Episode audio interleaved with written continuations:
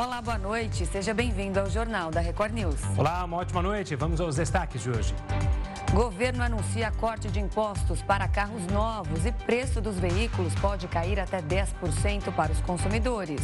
Supremo Tribunal Federal condena ex-senador Fernando Collor por corrupção e lavagem de dinheiro.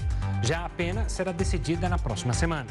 Prévia da inflação perde força em maio na comparação com abril e acumulado dos últimos 12 meses é de 13,12%.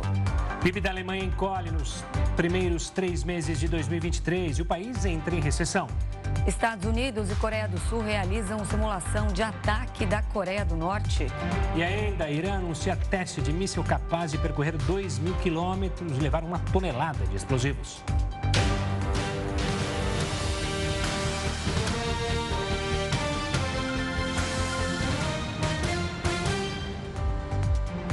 O Congresso Nacional instalou nesta quinta-feira a Comissão Parlamentar Mista de Inquérito, que vai investigar a invasão aos prédios dos três poderes no dia 8 de janeiro. O repórter Matheus Escavazini está lá em Brasília e traz para a gente agora todos os detalhes. Boa noite, Matheus. Boa noite para você, Renata, Gustavo, boa noite a todos. O deputado Arthur Maia foi confirmado como presidente da CPMI e a vice-presidência será do senador Cid Gomes. A segunda vice-presidência ficará com Magno Malta. Já a relatoria será da senadora Elisiane Gama. No regimento não existe previsão de um segundo vice-presidente e isso foi feito por acordo. A questão foi inclusive levada à Comissão de Constituição e Justiça e caso o entendimento deles seja diferente, aí então poderão acontecer mudanças na chapa. Após a eleição, o presidente da CPMI, Arthur Maia, pediu aos parlamentares respeito ao tra aos trabalhos e garantiu que vai dar tratamento igual a deputados e senadores. A escolha da relatoria foi questionada pela oposição. O senador Marcos Duval disse que Elisiane Gama é amiga íntima do ministro Flávio Dino, um dos investigados pela CPMI. A oposição tenta apontar Dino e o presidente Lula como responsáveis pela invasão à sede dos três poderes no dia 8 de janeiro por suposta omissão. Já o governo culpa o ex-presidente Jair Bolsonaro e aliados por incitar apoiadores a questionarem as urnas e também pela depredação dos prédios públicos. Ainda sobre a CPMI, o grupo terá 16 senadores e 16 deputados e o prazo de funcionamento é de 180 dias. Renata, Gustavo. Obrigada, Matheus, pelas informações. Uma boa noite para você.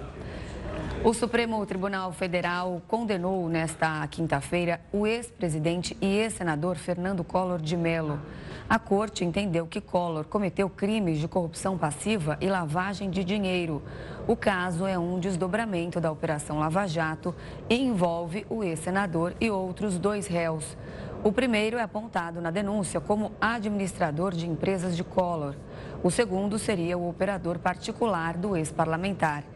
Inicialmente, na denúncia do Ministério Público, o ex-senador foi acusado de receber quase 30 milhões de reais em propina por negócios da BR Distribuidora, subsidiária da Petrobras na venda de combustíveis.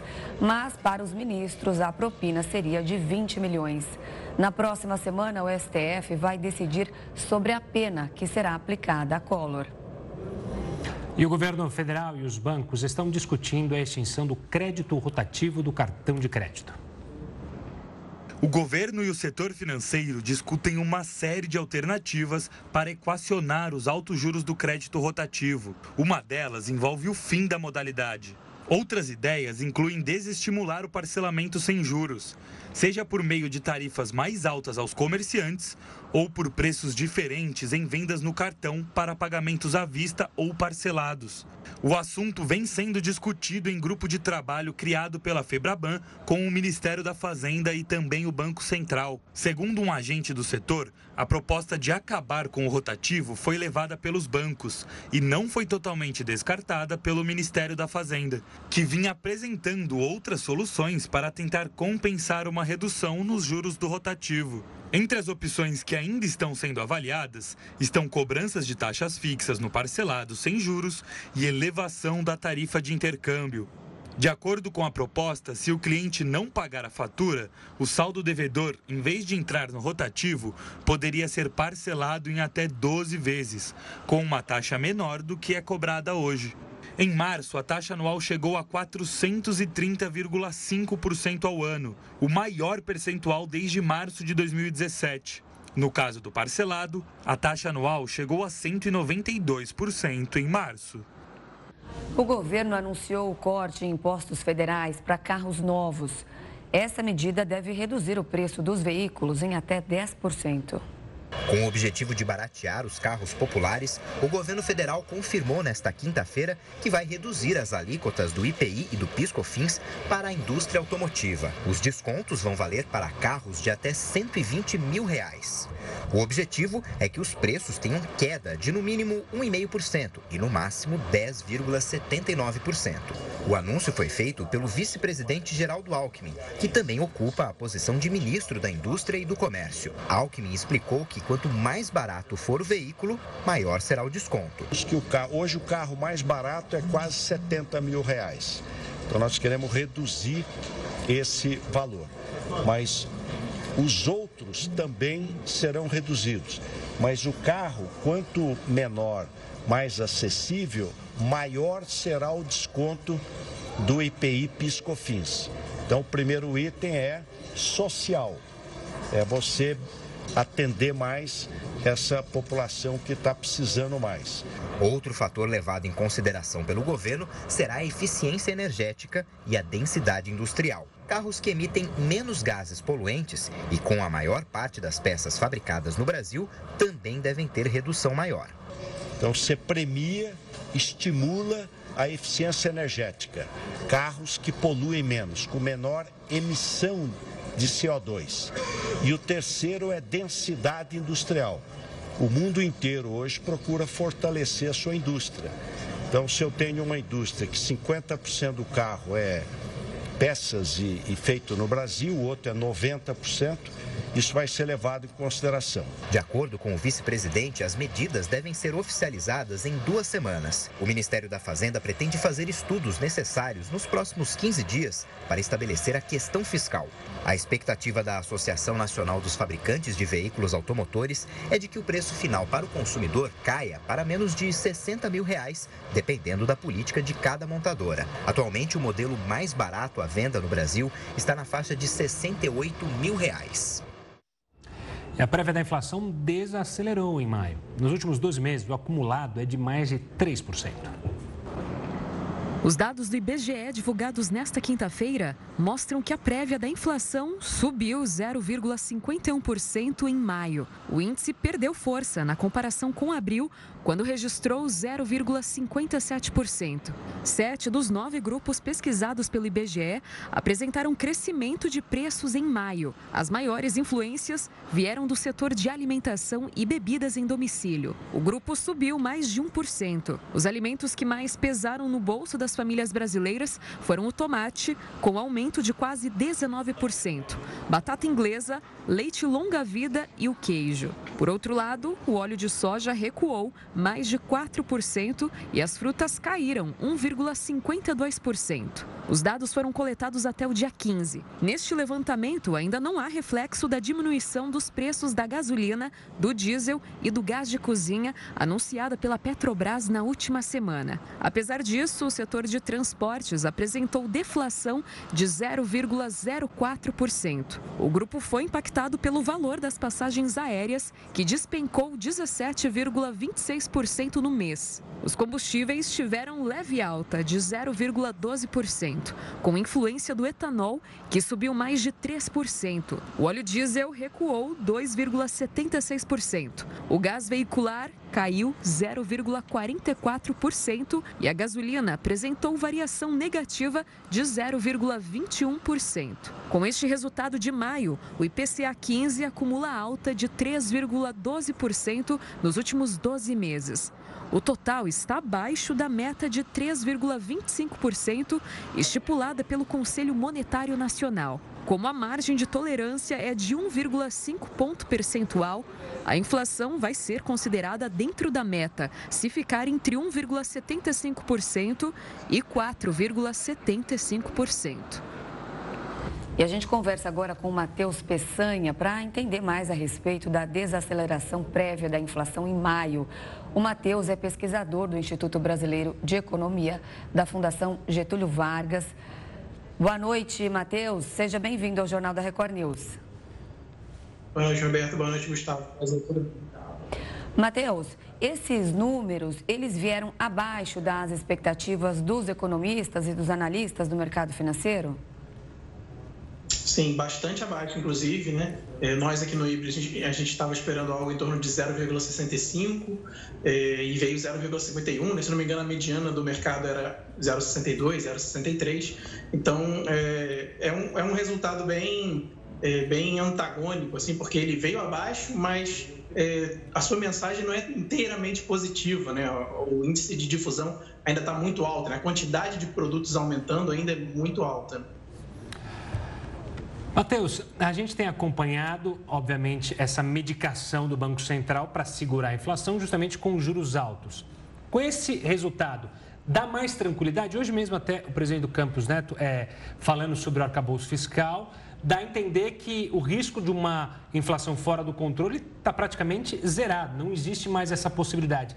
De fato, quem está em casa, o trabalhador brasileiro que vai às compras, pode ficar um pouco mais tranquilo que a gente Está longe de ter aquele cenário que a gente teve durante a pandemia de preços aumentando? Com relação à inflação recente, né, sim, a gente tem um cenário muito mais tranquilo, que já era esperado, né, já desde já desde o segundo semestre do ano passado, né, a gente já esperava um 2023 com uma inflação é, arrefecendo mais, né, esfriando um pouco mais. É, mas, como comentei, né, essas, essas informações dessa leitura de agora são um pouco até contraditórias, né? Porque apesar de é, ter um, um, arrefecimento um pouco maior do que o esperado, né? Alguns grupos que são, inclusive, os grupos de, de, de mais é, afinco, né? Que a gente tem que olhar para esse nosso processo inflacionário recente, que é o grupo de alimentos, principalmente, ele está é, desacelerando num ritmo ainda abaixo do esperado, né? A gente esperava que o preço dos alimentos é, tivesse desacelerando um pouco mais forte do que a gente está vendo, né? Justamente porque a pressão de custos nesse setor está bem menor. Né? A, leitura do nosso IGPM mostra isso. Né? Os custos estão bem menores, mas a inflação para o consumidor de alimentos, em específico, em específico né? ainda está desacelerando um pouco mais lentamente. E a gente já esperava essa curva né? de que a inflação desaceleraria agora até julho, né? É, só que a partir de julho, especificamente, a gente vai trocar aqueles índices negativos que a gente teve ano passado é, que foram um tanto quanto artificiais, por números positivos agora, né? Por mais que, que esteja em desaceleração, vai, a gente vai trocar números negativos, três números negativos, por três números positivos, né? Então, essa inflação, ela vai acelerar de novo a, o número, né? A leitura, a gente vai ver ela mais acelerada a partir de julho, e isso ainda é, coloca um pouco de água nesse caldo, né? A gente já poderia estar esperando um, um corte de juros, vendo essa leitura de agora, mas o Banco Central já está olhando lá para frente. Né? A gente vê que a expectativa de inflação para esse ano ainda está muito perto de 6%. Né? Agora, com essa leitura de, do, do, IPCA de hoje, isso deve cair um pouco, essa, essa expectativa de inflação para o final do ano. Deve cair um pouco, mas não, não tanto. Né? Ainda não deve ficar, é, deve ficar ali muito perto do limite superior da meta ainda. A gente sabe do peso que tem os combustíveis para a inflação, de que forma eles refletiram agora nessa prévia de maio e de como que vão refletir daqui para frente, lembrando que no próximo mês vai ter aquela taxa fixa do ICMS para todos os estados. Como que isso vai ser é, sentido na inflação? Essa leitura ainda não foi o, efeito cheio né, da, nova, da nova política de preços da Petrobras, né? É, que já começou com, com boas reduções né, desses, desses combustíveis fósseis. Então a gente vai ver um pouco essa, essa a leitura desse preço cheio, né, desse impacto cheio, a partir do, do IPCA cheio de julho, de, de, de maio, perdão. E, e essa, essa questão da, da, recomposição de CMS, ela deve contrabalancear, né? Então a gente ainda não tem é, um, um efeito líquido muito, muito certo né, na, na, nossa expectativa, justamente porque, por um lado, essa nova política de preços, é, certamente ela deve trazer um preço menor na refinaria e, consequentemente, um preço menor na bomba. Né? E, no entanto, essa recomposição do CMS deve ser o, o contrabalanço, deve ser o contrapeso né, dessa, dessa, dessa equação aí. Então, a gente deve ter um, um preço é, menor de gasolina, mas não tanto quanto o esperado se fosse apenas o, o impacto da nova precificação da Petrobras. Tá certo. Matheus, obrigado pela participação aqui conosco e pela explicação dos números. Um forte abraço e até uma próxima. Obrigado, Gustavo. Obrigado, Roberto. Prazer foi todo meu mais uma vez. O PIB da Alemanha encolheu nos primeiros três meses de 2023 e o país entrou em recessão. O resultado surpreendeu o mercado, que esperava que o índice ficasse estável. De janeiro a março deste ano, a economia alemã caiu 0,3% em relação com os três meses anteriores. Esta é a segunda redução seguida no produto interno bruto, que já havia retraído 0,5% no final de 2022. Os dados foram divulgados nesta quinta-feira pela Agência Federal de Estatísticas alemã. Com as quedas consecutivas, o país entrou em recessão técnica. Os números mostram um cenário pior do que o esperado por especialistas. O órgão federal previa contração de 0,1%. Já o mercado calculava estagnação na economia. O resultado tem relação com a diminuição nos gastos tanto da população quanto do governo diante da inflação elevada para os padrões da Alemanha. Comparado ao último trimestre do ano passado, houve queda de mais de 1% no consumo das famílias. Quanto às despesas do Estado, a redução foi de quase 5%. Além disso, o país foi fortemente afetado pela guerra entre a Rússia e a Ucrânia. Em resposta às sanções impostas pelo Ocidente, Moscou cortou o fornecimento de gás à Europa, o que encareceu o produto, do qual a Alemanha era dependente. Ainda assim, o governo estima que a economia alemã cresça de forma modesta no próximo semestre, favorecida pela recuperação da indústria. A ministra Carmen Lúcia foi eleita nesta quinta-feira como vice-presidente do Tribunal Superior Eleitoral. Na mesma sessão, o ministro Cássio Nunes Marques tomou posse no cargo de membro efetivo da Corte no biênio 2023-2025. A vaga de Nunes foi aberta em razão da aposentadoria do ministro Ricardo Lewandowski. Nesta quarta-feira, também o presidente Lula nomeou André Ramos Tavares e Floriano Marques Neto como os dois novos membros do TSE. E o ministro Gilmar Mendes pediu mais tempo para análise e suspendeu o julgamento sobre a decisão que liberou o pagamento do piso salarial da enfermagem. O magistrado do Supremo Tribunal Federal pediu vista para analisar melhor o caso. No último dia 15, o relator do processo, o ministro Luiz Roberto Barroso, autorizou o pagamento do piso e a decisão seguiu para o plenário virtual da Corte. De acordo com as regras do STF, o ministro deve devolver o processo em até 90 dias. Na decisão, Barroso afirmou que os valores deveriam ser pagos por estados, municípios e autarquias somente nos limites dos recursos repassados pela União. Já no caso dos profissionais da iniciativa privada, Barroso sugeriu a possibilidade de negociação coletiva. Apenas quatro das 27 assembleias legislativas mostraram um índice considerado bom a respeito da transparência de informações públicas. Oito são classificadas como ruins e três classificadas como péssimas. Isso segundo o ranking elaborado pela Transparência Internacional Brasil. E esse é um assunto para ele, Heródoto Barbeiro. Heródoto, boa noite. O que os deputados tanto escondem dos contribuintes? Renato, Renata, eles escondem. Nós temos um impostômetro para mostrar aí? Ah, se você pedir, a gente corre atrás. Vamos atrás do impostômetro. Então, vamos botar o impostômetro aí para a gente saber o que é que a gente precisa saber através do chamado portal da transparência, que qualquer um de nós, qualquer cidadão, pode entrar lá. Não é só a Transparência Internacional que fez esse ranking, né? Tá aí, ó. Mas é qualquer um de nós. Olha ele aí, Gustavo. Então mostra que desde o dia 1 de janeiro nós já pagamos um, mais, 1 trilhão 229 bilhões de reais de imposto. E uma boa parte dessa grana aí, ela é gasta pelo poder público. Ora, como somos nós que botamos essa grana aí, o poder público então tem que ser transparente para que a gente possa saber o seguinte, onde é que essa grana vai parar. Bom, a gente pode saber quanto é que o governador ganha? Pode. É só entrar lá no, no, portal da transparência. Aliás, é transparência E mais, a gente sabe, pode saber se os gastos que os governadores estão fazendo, eles estão bem? Pode. No ranking da Transparência Internacional, diz que os melhores, quem mostra melhor como gasta essa grana, são os estados Espírito Santo, Minas Gerais e Paraná. Os piores, a gente não fica sabendo onde é que eles põem a grana, é o Acre, Pará e Sergipe. Agora, no caso da Assembleia, como a gente está mostrando aí, agora a Assembleia Legislativa, a mesma ONG, que é a Transparência Internacional, ela fez um ranking o seguinte: a melhor Assembleia para prestar conta dessa grana que a gente paga teria que receber a nota 100. Sabe quantas assembleias, essa é de São Paulo, sabe quantas é, assembleias, não, não é de São Paulo não, me enganei, mas sabe quanto, a nota deveria ser 100. Nenhuma das 27 assembleias recebeu nota 100, nenhuma, zero.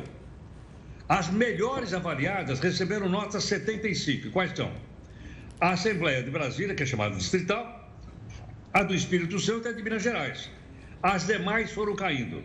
As piores, ou seja, aquela que você paga imposto e não sabe o que os deputados fazem com a grana, deputado estadual, são o Amapá, que recebeu nota 14, era 100, ele recebeu 14, o Amapá recebeu 18 e o Piauí recebeu 19. Então mostra o seguinte: essas três são as campeões de não mostrar para o público onde é que eles gastam dinheiro. Mas a gente tem aí, vamos dizer assim, uma, uma suposição. Onde é que eles podem estar gastando? Eles podem estar gastando em viagens, podem estar gastando em almoço, podem estar gastando em gasto pessoal, podem estar gastando em contratação de amigos, parentes e cabos eleitorais para trabalhar e fica no ranking. Tem uma ideia? Nenhuma ficou no. Nenhuma Assembleia Legislativa ficou no ótimo, nenhuma. Oito da, delas, oito estados da Federação Brasileira, ruins. E as três que eu citei agora ficaram péssimas. Se vocês vão dizer, bom, mas você não falou aí de São Paulo? Pois é. São Paulo está em 11 lugar. Está ali entre as razoáveis, né? Para mostrar, então, é, onde é que essa grana é gasta. Portanto, seria interessantíssimo, seria interessantíssimo qualquer um de nós, assim como a gente pode entrar no impostômetro, só piscar ele aparece, da gente entrar no portal da transparência pontual e saber o seguinte: onde é que eles estão gastando dinheiro? Por exemplo, mais um exemplo aí. Posso saber quanto um funcionário público ganha? Posso. Mas não, não é pessoal? Não. Se perguntar para alguém da iniciativa privada, o cara vai dizer: olha, meu, isso é minha intimidade. Mas não é caso de funcionário público, seja da prefeitura, seja do governo federal ou estadual. Eles são funcionários públicos pagos por nós e nós temos o direito de saber quanto eles ganham. Como é que eu faço? Entra no portal lá, transparência.org.br e a gente vai descobrir então salários bastante poupudos, como os recebe, por exemplo, a Renata e o Gustavo. Ah, quem dera. Mas, era, sabe o que me chama mais atenção? É que o ranking aí do portal da transferência que a gente está vendo, ele, obviamente, fala das assembleias legislativas. Eu imagino se fizesse um ranking, ranking ampliado para as câmaras. E não digo nem das câmaras municipais de todo o país, porque são inúmeras. Mas só das capitais, por exemplo, eu queria saber se as prefeituras e câmaras municipais têm algum tipo de transparência. Porque é bom lembrar, né? Você sempre traz à tona aqui casos de pessoas que saem com a plaquinha lá do 001, placa oficial do prefeito, passeando por aí, a lá vão ter. Você não sabe quem pôs gasolina, não pôs, quem pagou, quem mandou a nota ali.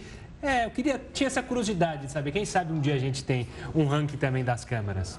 Seria bom. Agora, só para completar, Gustavo, queria dizer o seguinte: também podemos saber quanto o prefeito gasta. Sim. Eles são obrigados, tem uma lei no país, que é a lei da transparência, que eles têm que colocar lá. E a gente tem o direito de saber quanto é que eles gastam e onde gastam essa grana. O agora o ranking, como fez a Transparência Internacional, ajuda a gente a descobrir os melhores. E os piores, ainda que os melhores não chegaram à nota máxima. Boa, Heroto. Obrigado sempre pelas informações importantíssimas. A gente volta a se a falar amanhã, que é a nossa querida sexta-feira. tchau, tchau, gente. Tchau, tchau. tchau até amanhã. amanhã. De deputados para professores da rede pública de ensino do Distrito Federal que decidiram encerrar a greve após 22 dias de paralisação.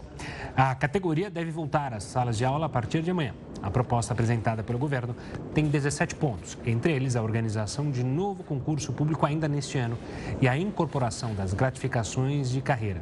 O Comando Geral de Greve do Sindicato dos Professores do Distrito Federal será transformado em uma comissão para acompanhar o andamento das propostas apresentadas. Um novo calendário escolar será feito em parceria com o sindicato e Conselho de Educação para a reposição das aulas perdidas. O Rio de Janeiro confirmou o segundo caso de gripe aviária em animais no estado. A infecção foi registrada na cidade de Cabo Frio, na região dos Lagos. A ave contaminada está sob análise. O primeiro caso registrado no estado é monitorado em Campos dos Goitacazes, apesar de ter sido encontrado em São João da Barra. Quatro pessoas chegaram a apresentar sintomas respiratórios e levantaram suspeitas sobre uma possível infecção humana, mas os testes deram negativo para a doença. Ainda assim, os pacientes vão seguir em observação por 10 dias. Segundo o governo, não há motivo para preocupação quanto a uma epidemia de gripe aviária, já que não existem episódios de transmissão direta de pessoa para pessoa. E ainda sobre saúde, um estudo publicado na revista Sleep Research Society apontou que bebês com episódios de apneia do sono têm risco maior de hipertensão na vida adulta. Os pesquisadores demonstraram que bebês que passam por períodos de baixa oxigenação nos primeiros meses de vida, por causa da apneia do sono, tendem a desenvolver problemas respiratórios e hipertensão arterial ao longo de toda a vida. De acordo com esse estudo, o aumento da pressão se dá devido a uma desregulação no sistema nervoso autônomo, que funciona de modo involuntário para controlar a pressão sanguínea, os batimentos cardíacos e a respiração, entre outros fatores. Cientistas encontraram um novo antibiótico para combater uma bactéria resistente a medicamentos. A descoberta foi feita pela equipe do Instituto de Tecnologia de Massachusetts e da Universidade McMaster. Eles usaram um algoritmo de inteligência artificial para achar o composto poderoso que pode matar a Acinetobacter baumannii. Essa espécie de bactéria é responsável por muitas infecções resistentes a remédios. Esse micróbio é encontrado em hospitais e foi uma das principais causas de infecções em soldados feridos no Iraque e no Afeganistão. Mídia estatal iraniana anuncia que testou um míssil capaz de percorrer 2 mil quilômetros. O artefato pode levar até uma tonelada e meia de explosivos. O Jornal da Record News volta já. Estamos de volta para falar que os Estados Unidos e a Coreia do Sul realizaram uma simulação de ataque da Coreia do Norte. O anúncio do exercício foi feito pelo Ministério da Defesa sul-coreana. Segundo a pasta, cerca de 2.500 soldados participaram dos exercícios, que duraram cinco dias em Pocheon, próximo à fronteira com a Coreia do Norte. Foram usados tanques de guerra, canhões e caças. Em nota divulgada para a imprensa internacional, o Ministério da Coreia do Sul diz que a simulação demonstrou capacidade militar de responder rapidamente às ameaças nucleares norte-coreanas. Na semana passada, a mídia estatal da Coreia do Norte informou que o líder Kim Jong-un havia aprovado os preparativos finais para o lançamento do primeiro satélite espião militar do país. Analistas dizem que o equipamento aumentará a capacidade de vigilância nas fronteiras. Isso permitirá atingir alvos com mais precisão em caso de conflito. As forças dos Estados Unidos e da Coreia do Sul têm realizado vários tipos de treinamento militar, incluindo exercícios aéreos e marítimos. A Coreia do Norte reagiu furiosamente a esses exercícios e Kim diz que o lançamento planejado de seu primeiro satélite espião era necessário para combater ameaças de seus inimigos. A mídia estatal do Irã anunciou hoje que o país testou um míssil capaz de percorrer 2 mil quilômetros. O artefato pode levar até uma tonelada e meia de explosivos. O país tem um dos maiores programas de mísseis do Oriente Médio. Segundo a mídia local, a nova arma é capaz de atingir as bases de Israel e Estados Unidos que ficam na região. Essas duas nações são consideradas inimigas do Irã. Outros países afirmam que não são a favor do programa bélico iraniano. Apesar disso, o governo local garantiu que seguirá desenvolvendo outras ferramentas de defesas. O ministro da Defesa do Irã, Mohammad Reza Ashtiani, se pronunciou após o lançamento.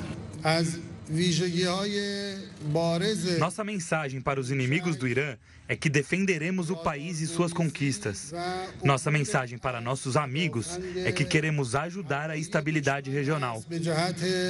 O míssil é a quarta atualização de um projétil já criado pelo Irã. Ele leva uma tonelada e meia de combustível líquido e é capaz de viajar por 2 mil quilômetros. O teste foi anunciado dois dias depois que um general israelense discutiu uma possível ação militar contra o Irã. Ainda sobre o anúncio do Irã a respeito do míssil balístico testado com sucesso, a gente conversa agora com o professor de Relações Internacionais da Universidade Federal da Paraíba, Augusto Teixeira. Boa noite, professor. Obrigado pela participação aqui conosco. Ultimamente, é, até o cenário é, de notícias está relacionado na geopolítica muito mais à guerra, aos conflitos entre Rússia e Ucrânia, também ao que acontece no Sudão. E meio que ficou fora das manchetes é, uma região de conflito histórica. O quanto que esse anúncio é, do míssil, do teste de Irã, mais essa fala que a gente mostrou na reportagem do general é, israelense, esquenta ainda mais uma, uma relação sempre conflituosa. É bom lembrar que, né, que o Irã não considera Israel como um Estado, né? Boa noite, Gustavo. Boa noite, Renata. Ah, na prática, esse teste ele coloca muito mais lenha na fogueira, não apenas porque ele evidencia uma relevante capacidade militar de ataque em longa distância e profundidade por parte do Irã, que é o país do Oriente Médio com o programa de mísseis, tanto balístico quanto cruzeiro, de é, maior variedade em termos de altura e alcance, mas também coloca novamente em pauta a discussão presente em Israel, mas também nos Estados Unidos, sobre um potencial ataque preventivo israelense contra instalações nucleares iranianas. Lembrando, obviamente, que o Irã é um país que sofre sanções internacionais há um bom tempo em virtude da suspeita de que seu programa nuclear estaria tendo também uma vertente militar especialmente na produção de enriquecimento de urânio, ao ponto que poderia permitir ao país a produção de um armamento nuclear, algo que para Israel é percebido como uma ameaça existencial.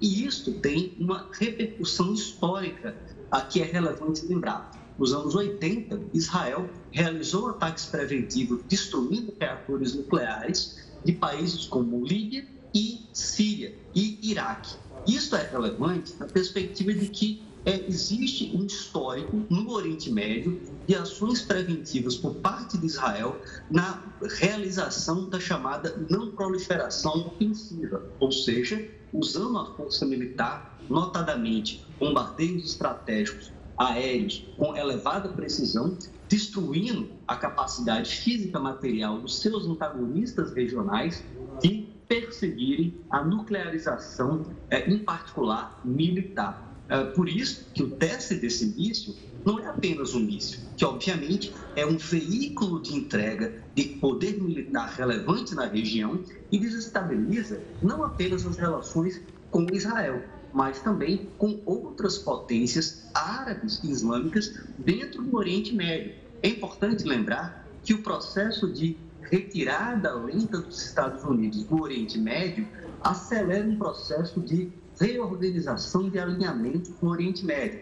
Por exemplo, tivemos recentemente um inédito processo de aproximação patrocinado pela China entre o Irã e a Arábia Saudita, que são dois países que disputam a liderança no mundo árabe separadamente. Somado a isso, temos um processo de relevante aproximação de Israel em relação aos países do Golfo, inclusive a própria Arábia Saudita. Ou seja, o sistema de alinhamentos no Oriente Médio se torna extremamente delicado e complexo e muito volátil. E ao possuir uma capacidade missílica elevada como a do Irã, este míssil, por exemplo, com um míssil balístico de médio alcance, com a carga útil expressiva, é algo que, de certa forma, coloca o poder militar do Irã muito em evidência em um cenário regional, em uma geopolítica regional muito desestabilizada, Renata, é, é, Gustavo e Renata.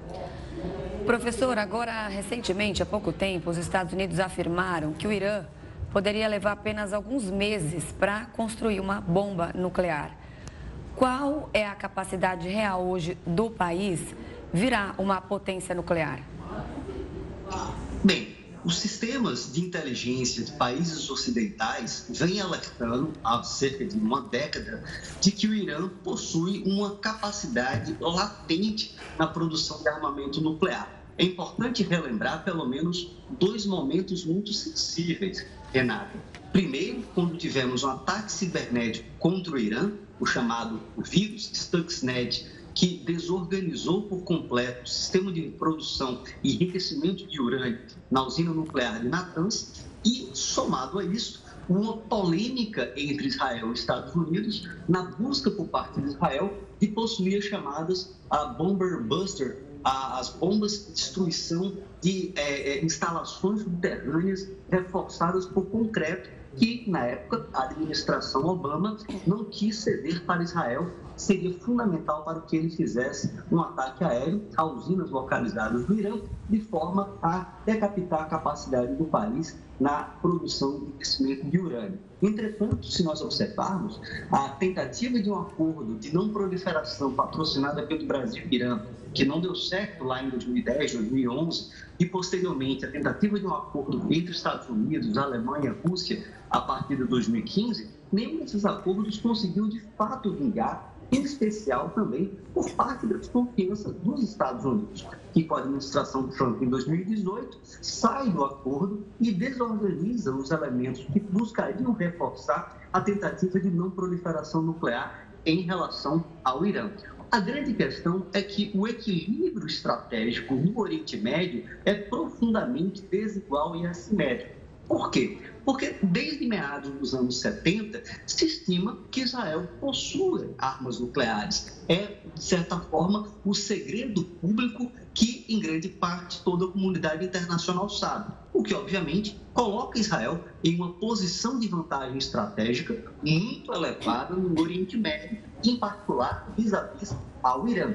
O que, obviamente, gera um incentivo para que o Irã também possua armamento nuclear. Até porque armas nucleares são fundamentais para a dissuasão nuclear. E o Irã viu muito bem o que aconteceu com o Iraque em 2003, quando foi invadido e ocorreu uma mudança de regime. Nesta perspectiva, de certa forma, o regime de Teherã percebe que é, possuir armas nucleares poderá ser um trunfo relevante para assegurar a sobrevivência do regime teocrático do Islã e, obviamente, também gerar um elemento de dissuasão nuclear vis-à-vis Israel, o que obviamente complexifica severamente a geopolítica do Oriente Médio, especialmente pelo risco de uma potencial corrida armamentista por parte de outras potências, como por exemplo a Arábia Saudita.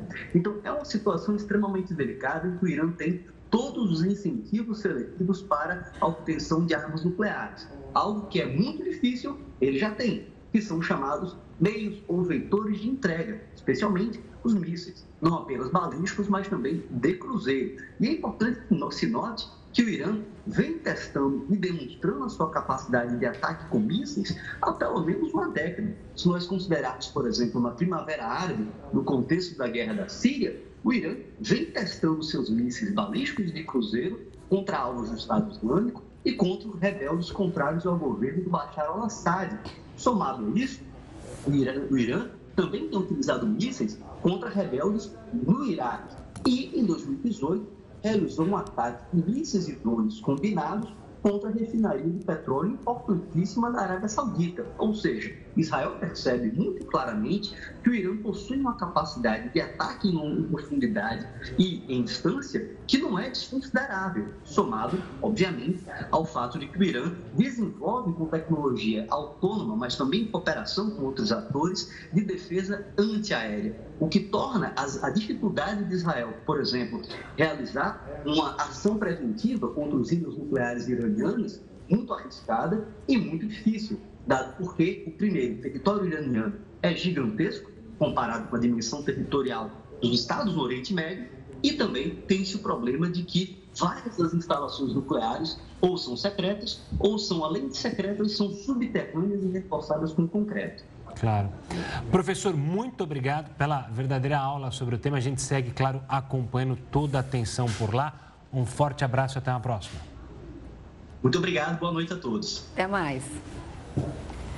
Governo dos Estados Unidos acusa a China de patrocinar uma ação de ataque cibernético. É o que você vai ver daqui a pouco aqui no Jornal da Record News. Estamos de volta e olha, a Organização Mundial da Saúde estimou que 750 milhões de pessoas em todo o mundo tenham algum distúrbio na tireoide. Mas a entidade acredita que 60% não sabem que possuem problema na glândula localizada no pescoço. Dois distúrbios mais comuns na região são o hipertiroidismo, que se caracteriza pela produção excessiva de hormônios, e o hipotiroidismo, quando a glândula não produz a quantidade esperada de hormônios. No primeiro caso, as pessoas costumam sentir ansiedade, mudança de humor, dificuldade para dormir, cansaço e fraqueza, todos esses sintomas persistentes. Já na segunda condição, condição, as manifestações mais comuns são perda de peso, dores musculares, ressecamento da pele e depressão. E quem explica para a gente agora melhor sobre os sintomas que podem indicar problemas na tiroide e os riscos dessas complicações é a doutora Rosália Padovani. Ela é especialista em tiroide e diretora da Sociedade Brasileira de Endocrinologia e Metabologia Regional em São Paulo. Boa noite, doutora. Seja muito bem-vinda ao Jornal da Record News. Para a gente começar, então, a entender, queria que você falasse para a gente qual é a função da tiroide no nosso organismo, para que, que ela serve. Bom, boa noite a todos.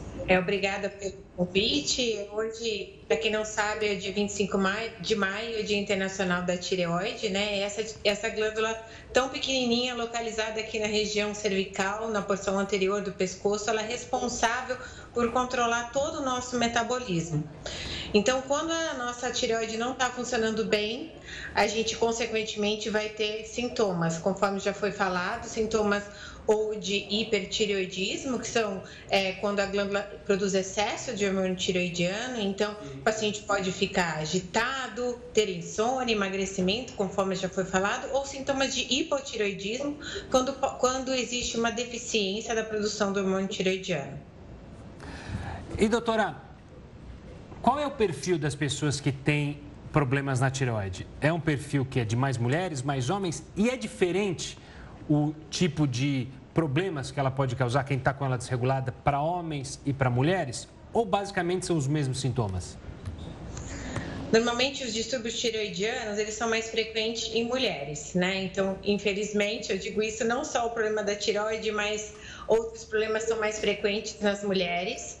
É, e, e, principalmente nas mulheres, quando a mulher em uma fase mais avançada, quando a mulher está entrando na menopausa, esses sinais e sintomas às vezes se confundem, por exemplo, com, com sintomas da menopausa.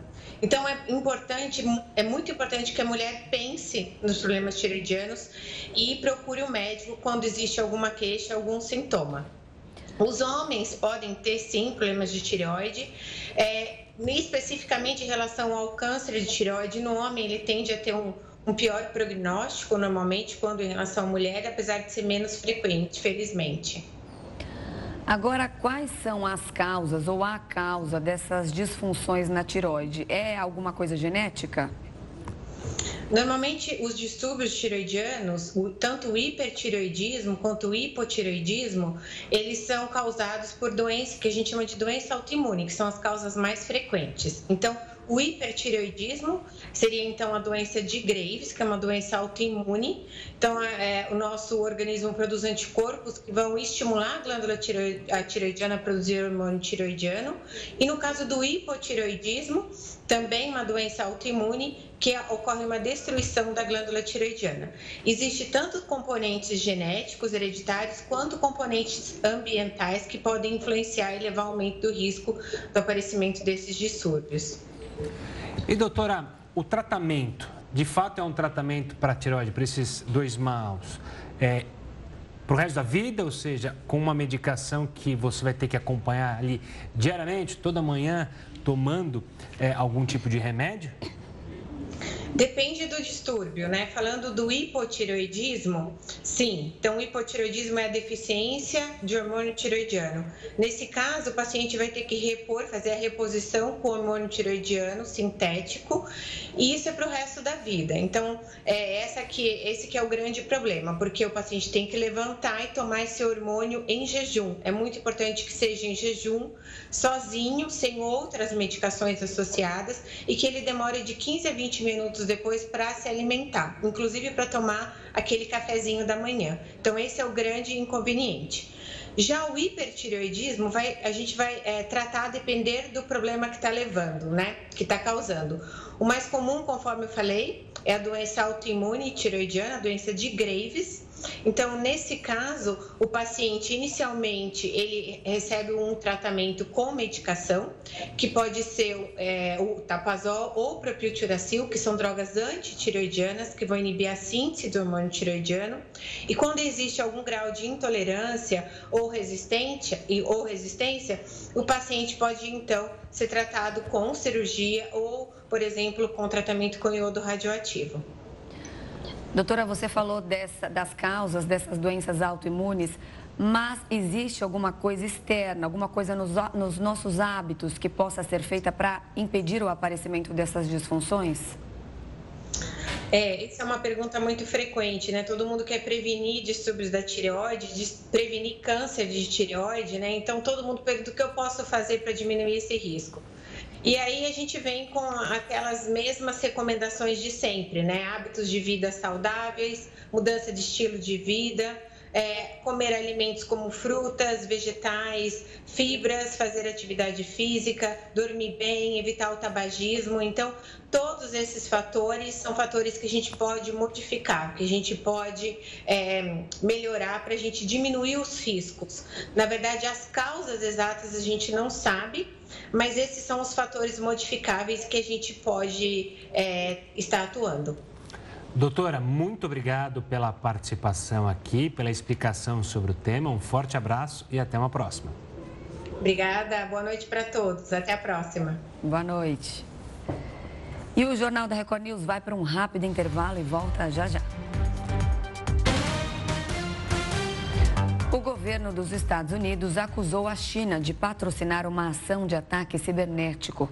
Autoridades americanas divulgaram uma nota em conjunto com Canadá, Reino Unido, Austrália e Nova Zelândia, alertando sobre as atividades associadas a um agente cibernético. De acordo com o texto, o ataque afetou redes de setores de infraestrutura crítica nos Estados Unidos.